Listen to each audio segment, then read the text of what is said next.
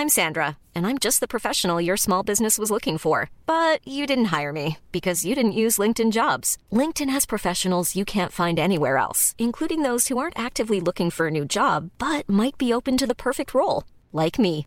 In a given month, over 70% of LinkedIn users don't visit other leading job sites. So if you're not looking on LinkedIn, you'll miss out on great candidates like Sandra. Start hiring professionals like a professional. Post your free job on linkedin.com/people today.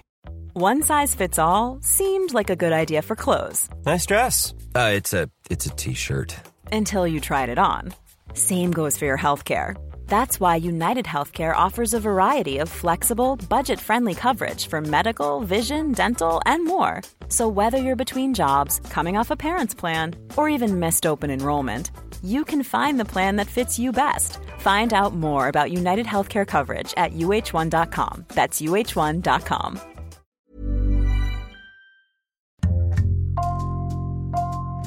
Bonjour, c'est Jules Lavie pour Code Source, le podcast d'actualité du Parisien. Médecins, infirmiers, aides-soignants, des dizaines de milliers d'hommes et de femmes ont manifesté en France le 16 juin pour rappeler le gouvernement à ses promesses sur l'hôpital. Le 20 mai, le ministre de la Santé, Olivier Véran, a promis des changements d'ampleur et des augmentations de salaire. Une concertation baptisée Ségur de la Santé par le gouvernement est en cours. Des mesures devraient être annoncées en juillet. Pour bien comprendre de quoi souffre l'hôpital depuis de longues années, Code Source prend le temps aujourd'hui d'écouter une aide-soignante qui travaille à Créteil, dans le Val-de-Marne, Claudia Prolongeau.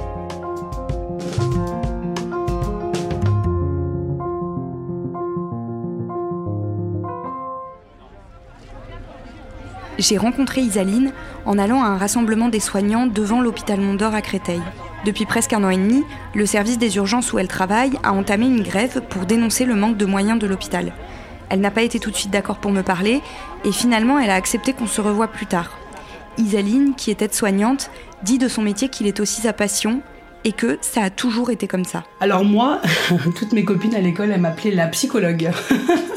Dès que mes copines avaient un souci, c'est moi qu'elles venaient voir. Dès qu'elles avaient un problème, c'est moi qu'elles venaient voir. Elles savaient très bien que quoi qu'il arrive, euh, si je pouvais les aider, euh, je les aiderais. Et euh, pareil pour ma petite sœur ou mon petit frère, ils savaient très bien que dès qu'ils avaient une situation à gérer, ils pouvaient compter sur moi.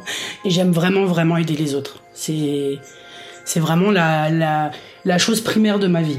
Vraiment. Je considère pas du tout mon travail comme un métier, euh, à proprement parler. Je le considère euh, avant tout comme une vocation.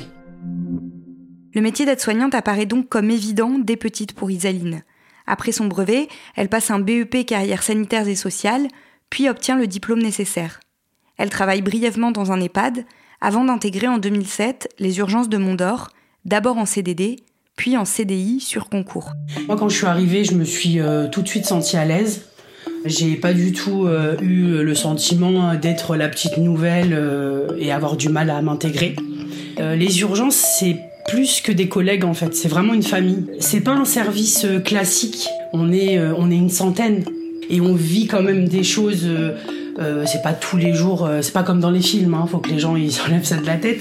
Mais il y a des jours où c'est vraiment euh, compliqué et on sent qu'il y a une vraie solidarité entre nous. J'aime vraiment beaucoup et je me vois vraiment pas travailler ailleurs en fait. C'est, je sais même pas comment exprimer tellement c'est fort quoi. C'est moi vraiment les urgences, j'y suis arrivée en 2007, on est en 2020 et j'ai pas envie de partir des urgences. Je m'y sens vraiment bien. Dès ses débuts, Isaline vit des moments qui la marquent. Je me souviens euh, d'une patiente euh, qui est venue euh, parce qu'elle avait des forts maux de tête. C'est une dame qui était migraineuse, mais en fait là sa migraine, elle l'a trouvée vraiment pas comme d'habitude. Donc on l'a enregistrée, on lui a fait passer un scanner crânien et en fait le résultat était euh, il était vraiment mauvais. En fait cette patiente, elle avait une tumeur cérébrale très mal placée et inopérable. Lorsque la patiente elle a appris cela, bon bah elle s'est effondrée et elle m'a regardée et elle m'a dit euh, dites-moi comment je vais faire pour annoncer à mon mari que d'ici euh, quelques mois il va devoir éduquer euh, notre fille sans moi. Et en fait à ce moment-là, être présente pour elle, avoir une présence pour elle, qu'elle soit pas seule, je me suis sentie quand même un minimum utile. Et vraiment vraiment, je crois que c'est le souvenir qui m'a vraiment le plus marqué. Quand elle arrive en 2007 aux urgences de Mont-d'Or, les conditions de travail ne sont pas idéales. Mais Isaline et ses collègues encaissent. Je pense qu'on se rendait pas forcément autant compte du manque de matériel et du manque euh, de recrutement humain parce que le, nombre de passages par jour était quand même moindre par rapport à, aujourd'hui. Ça avait rien à voir. Euh, il y a quelques années en arrière, pour nous, quand on faisait une journée à 120, 130 passages, pour nous, c'était une grosse journée. À l'heure actuelle, quand on fait une journée à 130 passages, pour nous, c'est une journée calme. En fait, on peut l'expliquer de différentes façons. Déjà, il y a le fait que quand on enregistre les gens aux urgences, les gens ne payent pas. Donc déjà, ça, c'est quelque chose euh, euh, qui est assez euh, commun, c'est-à-dire que les gens, quand ils arrivent, ils savent qu'on va pas leur demander de payer dès l'accueil. Donc déjà, il y a ce facteur-là. Ensuite, il y a le facteur des médecins traitants, des médecins de ville qui sont débordés et qui, du coup, ne peuvent pas prendre des patients en urgence vous vous levez euh, un matin, vous avez de la fièvre, vous pouvez pas aller travailler, il vous faut un arrêt de travail. Votre médecin traitant ne peut pas vous prendre parce qu'il est débordé. Qu'est-ce qu'ils vont faire les gens? Ils vont venir aux urgences. je pense que c'est euh, deux facteurs euh, qui jouent dans l'affluence. Les gens viennent un peu trop facilement aux urgences quand le nombre de passages a commencé euh, à augmenter, que là on s'est réellement rendu compte que bah, il nous manquait du matériel et qu'il nous manquait de l'humain, des, enfin qu'il nous manquait euh, euh, des collègues pour pouvoir travailler. On commençait vraiment à venir travailler avec la boule au ventre. En, en se demandant comment on allait pouvoir gérer le nombre de passages en étant le même nombre d'aides-soignants et d'infirmiers en fait. Et donc on, se demandait vraiment comment on allait faire euh, bah, pour euh, pouvoir gérer tout ça, pour pouvoir soigner tout le monde convenablement. Par exemple, quand vous avez euh, quatre patients qui vous demandent en même temps un, bassin et que vous n'êtes pas suffisamment pour leur donner les bassins au bon moment, c'est un exemple parmi tant d'autres, hein, bah du coup, bah, il y a des patients malheureusement qui se font pipi dessus quoi. C'est malheureux, mais c'est comme ça. Parce que le temps qu'on s'occupe d'un patient, on peut pas s'occuper de l'autre. Donc c'est très compliqué. Ça m'est arrivé à moi, comme à mes collègues. Des fois, on rentre le soir et on, on se refait notre journée dans notre tête, en fait, en se demandant euh, si on a bien fait notre travail correctement. Elle ne se souvient pas quand exactement, mais Isaline se rappelle bien du jour où elle a craqué pour la première fois. Moi, je suis une personne que on, peut facilement me dire les choses. Euh, j'arrive à discuter avec les gens, on peut me dire ce qu'on pense, il n'y a aucun problème. Et en fait, un jour, euh, il y a un cadre qui est venu qui m'a dit quelque chose de pas méchant, hein, de, quelque chose de, de classique. Et en fait, je l'ai très mal pris alors qu'il n'y avait pas de raison que je le prenne mal. Et je suis, euh, je suis sortie du, bureau, enfin de la salle de staff en claquant la porte. Et à ce moment-là, j'ai compris que, et je me suis vraiment effondrée. Et à ce moment-là, j'ai compris qu'en fait, euh, j'étais à bout et que c'était plus possible et qu'il fallait vraiment, vraiment faire quelque chose parce que c'est moi c'est pas du tout dans ma nature euh, de m'énerver ou de me mettre à pleurer parce qu'on me dit quelque chose euh, euh, entre guillemets un peu négatif enfin je veux dire le cadre il m'a vraiment rien dit de méchant. Mais là c'était la parole de trop en fait. Alors que quand j'y repense à l'heure actuelle il n'y avait vraiment pas de raison de se mettre dans ces états là au fur et à mesure des années, ces épisodes se font de plus en plus fréquents et l'ambiance générale devient de plus en plus délétère. Chaque journée passée à l'hôpital pèse un peu plus dans la vie d'Isaline et de ses collègues, alors même que l'équipe reste toujours très soudée. Quand on arrivait tous les matins et que on était euh, en train de se dire qu'on n'arrivait plus à dormir la nuit, qu'on se regardait et qu'on se mettait à pleurer pour un oui, pour un non, qu'on n'arrivait plus à supporter la pression euh, des patients parce qu'il faut dire, il faut savoir que les patients ne sont pas toujours gentils avec nous. Il y en a qui sont euh, durs, qui sont méchants, qui sont même violents. Donc quand arrive à un moment donné, on n'arrive plus à supporter ça, qu'on arrive vraiment au travail la boule au ventre et que même entre nous, entre l'équipe qui de base est soudée, il commence à y avoir euh, des tensions. Euh, il y avait de plus en plus d'arrêts. On avait des collègues qui ne s'étaient jamais arrêtés, qui là commençaient à, s'arrêter euh, facilement. À partir de ce moment-là, on se dit c'est plus possible. Enfin, on peut pas. le travail, c'est quand même la plus grosse partie de notre vie on passe plus de temps au travail qu'ailleurs. Euh, on s'est dit c'est plus possible, il faut vraiment vraiment qu'on fasse quelque chose parce que on va pas tenir, on va tous s'effondrer. Euh, là c'était vraiment vraiment plus possible, donc du coup bah, on a décidé euh, de lancer une grève. Donc on est allé voir les syndicats pour voir comment on pouvait procéder et donc bah. Hop, c'était parti. Ça s'est fait en l'espace d'à peine une semaine. Début janvier 2019, médecins, infirmiers, aides-soignants et brancardiers de l'hôpital Mondor se lancent donc dans ce combat sans imaginer une seconde qu'ils vont le mener plus d'un an. Tous les matins, les cadres affichent un tableau sur lequel s'inscrivent ceux qui souhaitent être grévistes pour la journée, puis la direction décide de qui est assigné et qui est non assigné. Donc assigné, c'est-à-dire qu'on est obligé de venir travailler. Donc on est gréviste, mais on travaille. Et les non assignés, c'est les gens, donc c'est le personnel qui doit se présenter au travail, mais qui ne sera pas en poste. On allait dans le hall de l'hôpital euh, pour distribuer euh, des prospectus aux gens, pour leur expliquer euh, le pourquoi de notre grève. On faisait également ce qu'on appelle des cagnottes, parce que bah, forcément, quand on est non assigné, on perd notre journée de travail. Donc on essayait tant bien que mal de pouvoir bah, euh, entre guillemets, financer cette grève, parce que bah, mine de rien, ça revient cher d'être gréviste. On a quand même fait la grève pendant près d'un an, donc euh, financièrement, ça coûte cher. Et euh, voilà, et on faisait aussi également les sorties de métro, les marchés, et on se mettait également devant l'hôpital, devant l'entrée principale de l'hôpital, donc à l'extérieur, celle qui mène au parking. Et il y avait même des médias qui venaient régulièrement. Jusqu'en janvier 2020, une vingtaine de salariés des urgences est donc en grève régulièrement. Au niveau de l'hôpital, les choses évoluent. Les urgences obtiennent de la direction l'ouverture de quelques postes d'aides-soignants et d'infirmiers, si bien qu'ils estiment aujourd'hui être en nombre suffisant. On a décidé donc euh, d'arrêter la grève au niveau local. Euh, parce que voilà, on était quand même satisfait que la direction ait quand même, on va dire, cédé sur euh, certaines choses. Mais pour la revalorisation des salaires et le manque de matériel, c'est au niveau national que cela se joue. Le 5 février 2020, un immense SOS lumineux apparaît sur la façade de l'hôpital Henri Mondor grâce à 115 fenêtres allumées dans le bâtiment. Cette initiative préparée depuis deux mois est inspirée par l'hôpital de Caen, qui a fait la même chose quelques semaines auparavant. Mais si l'action est largement commentée dans l'hôpital et largement relayée dans les médias français, le problème de fond est vite mis de côté, car quelques semaines plus tard, la crise du Covid débute. On voyait le nombre de patients qui arrivaient chaque jour euh, pour des suspicions et qui s'avéraient euh, être euh, positifs.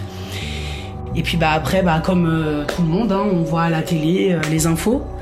Et puis notre président de la République qui prend la parole et qui commence à nous parler de guerre. À ce moment-là, on se dit oui, ça va être compliqué. On se dit ça, on va vivre des jours difficiles, vraiment. Là, même si on est entre guillemets en nombre, parce qu'en plus on a eu quand même pas mal d'aides extérieures, les gens, on a beaucoup de collègues qui sont venus euh, des provinces qui n'étaient pas beaucoup atteintes. Euh, des collègues, euh, par exemple des infirmières scolaires, les écoles étaient fermées donc ils venaient nous aider. Mais ça reste quand même angoissant parce que déjà de base c'est un virus qu'on ne connaît pas, donc on ne sait pas réellement les gens comment ils vont réagir.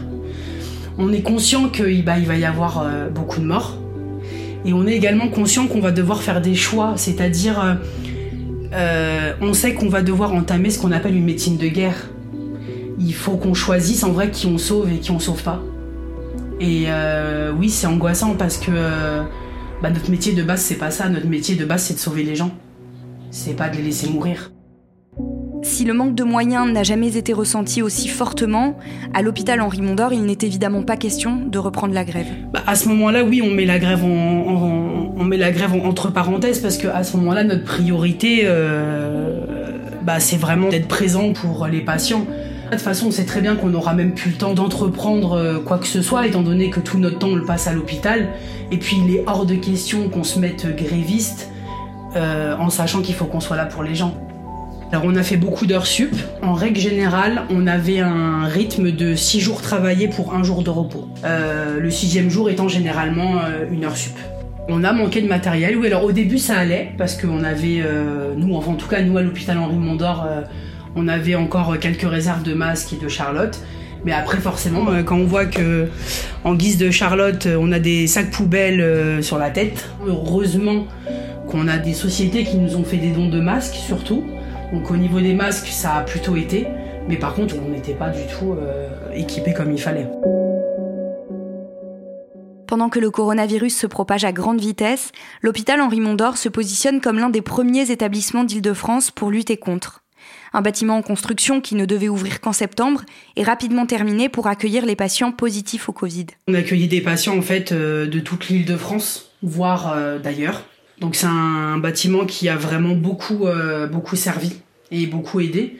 Grâce à ça, on a quand même pu sauver beaucoup plus de patients.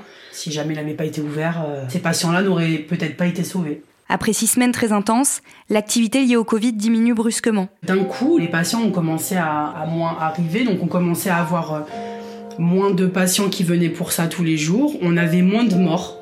Alors ça, c'était euh, assez important, parce qu'il faut savoir que des morts, on en avait euh, énormément par jour. Là, on commençait à, quasiment plus en avoir, et après en avoir même plus du tout. Et la plupart des tests revenaient négatifs. On s'est dit bon, ça va, ça commence, euh, ça commence à se calmer. Et puis bon, après bah, le soir quand on rentre et qu'on regarde des infos et qu'on voit également que les réas commencent petit à petit à se vider, là on commence à se dire bon, ça se calme, on va pouvoir, euh, on va pouvoir euh, souffler un petit peu. Isaline et ses collègues se disent aussi qu'ils vont pouvoir recommencer à défendre l'hôpital public. Mardi 16 juin, Près de 20 000 personnes ont manifesté et plus de 250 rassemblements ont eu lieu en France pour exiger plus de moyens dans les hôpitaux. Dans les cortèges, il n'y avait pas que des blouses blanches, et certains ont le sentiment que enfin on se mobilise pour eux et avec eux. Mais Isaline, comme beaucoup de ses collègues, a malheureusement du mal à croire que la situation s'améliorera rapidement, à l'hôpital Henri Mondor comme partout ailleurs en France. Alors là, on reparle de faire grève, voilà, tout à fait. j'ai vraiment envie de rester euh, dans le public. Et en fait, euh, j'ai vraiment envie de faire partie de ces personnes euh, qui veulent sauver le secteur public. Bah, en vérité, rien n'a changé. Tout est comme avant cette, cette crise sanitaire. Nous, pour ce qui est de la PHP, sur le salaire du mois de mai, on a eu une prime de 1500 euros. On va pas se mentir, 1500 euros, c'est une belle somme. On est tous contents de l'avoir reçu. Après, euh, je pense que c'est un peu une goutte d'eau dans la mer. Il s'est dit on va leur donner 1500 euros, ça va les calmer. Mais bon, c'est facile de donner une prime de 1500 euros.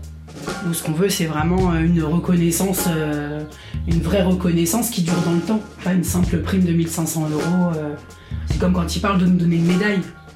ce qu'on a fait là pendant la crise du coronavirus, on l'a fait parce que c'est notre métier avant tout. Maintenant, le fait qu'ils veuillent nous donner une médaille pour ça, oui, c'est bien, c'est gentil. Mais euh, on s'en fiche de sa médaille en fait. On s'en fiche. Claudia Isaline n'est pas vraiment convaincue par euh, cette prime de 1500 euros. Combien est-ce qu'elle gagne? Alors elle, elle gagne 1650 euros net euh, par mois, mais ça fait 13 ans qu'elle travaille euh, aux urgences Henri Mondor, donc elle a l'ancienneté euh, qui va avec. Ce qui la préoccupe, même si elle, elle s'en sort, hein, c'est pas un gros salaire, mais elle s'en sort. Ce qui la préoccupe, en revanche, c'est pour les personnes qui arrivent, parce qu'elle se dit que quelqu'un qui arrive aujourd'hui, qui veut être aide-soignant et qui rentre à Mondor et qui apprend que le salaire c'est ça, bah c'est pas très encourageant et, et la plupart du temps, elle me dit que les petits nouveaux, en fait, ils préfèrent partir vers le privé. Une grande concertation baptisée Ségur de la santé euh, est en cours. Elle doit se concrétiser euh, d'ici quelques semaines, en juillet. Est-ce qu'Isaline en espère quelque chose? Elle en espère quelque chose, évidemment, mais je dirais qu'elle en attend pas grand-chose. Euh, Isaline, elle pense comme euh, comme beaucoup d'ailleurs de personnes euh, qui sont allées manifester le mardi 16 juin, elle pense que les, les dés sont déjà jetés et qu'il n'y aura pas grand-chose, ou en tout cas qu'il n'y aura pas assez. Et elle trouve ça vraiment dommage parce que si la crise du Covid n'a pas montré que justement il fallait mettre plus de moyens dans l'hôpital public, je ne crois pas qu'il y a quelque chose qui pourra le montrer de manière plus claire. Merci Claudia Prolongeau. Code Source est le podcast d'actualité du Parisien, disponible chaque soir du lundi au vendredi. Cet épisode a été produit par Marion Botorel, Stéphane Geneste et Myrène Garay-Coetchea. Réalisation Benoît Gillon. Si vous aimez Code Source, n'oubliez pas de vous abonner et de laisser un commentaire sur votre application de podcast préférée, comme Apple Podcast ou Podcast Addict. Vous pouvez aussi nous écrire directement pour euh, nous faire des retours. Code Source at leparisien.fr.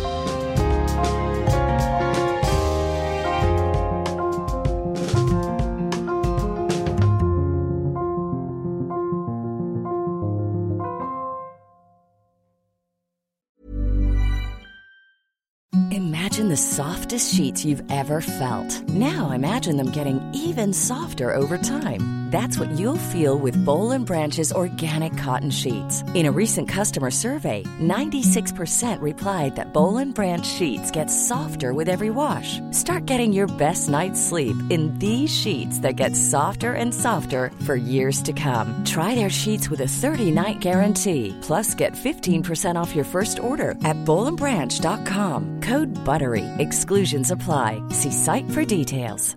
Hey, it's Paige DeSorbo from Giggly Squad. High quality fashion without the price tag. Say hello to Quince. I'm snagging high-end essentials like cozy cashmere sweaters, sleek leather jackets, fine jewelry, and so much more. With Quince being 50 to 80% less than similar brands. And they partner with factories that prioritize safe, ethical, and responsible manufacturing. I love that. Luxury quality within reach. Go to quince.com slash style to get free shipping and 365 day returns on your next order. Quince.com slash style.